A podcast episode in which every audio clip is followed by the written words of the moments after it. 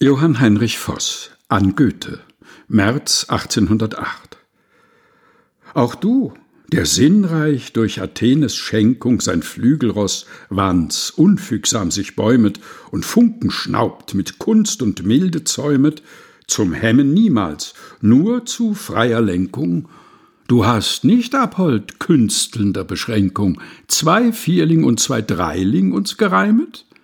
Wiewohl man hier Kernholz verhaut, hier leimet, den Geist mit Stümmlung lähmend und Verrenkung?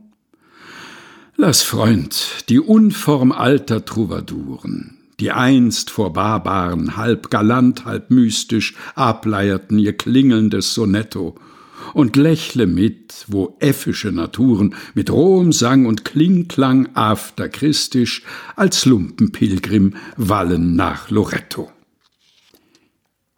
Johann Heinrich Voss an Goethe, März 1808. Gelesen von Helga Heinold.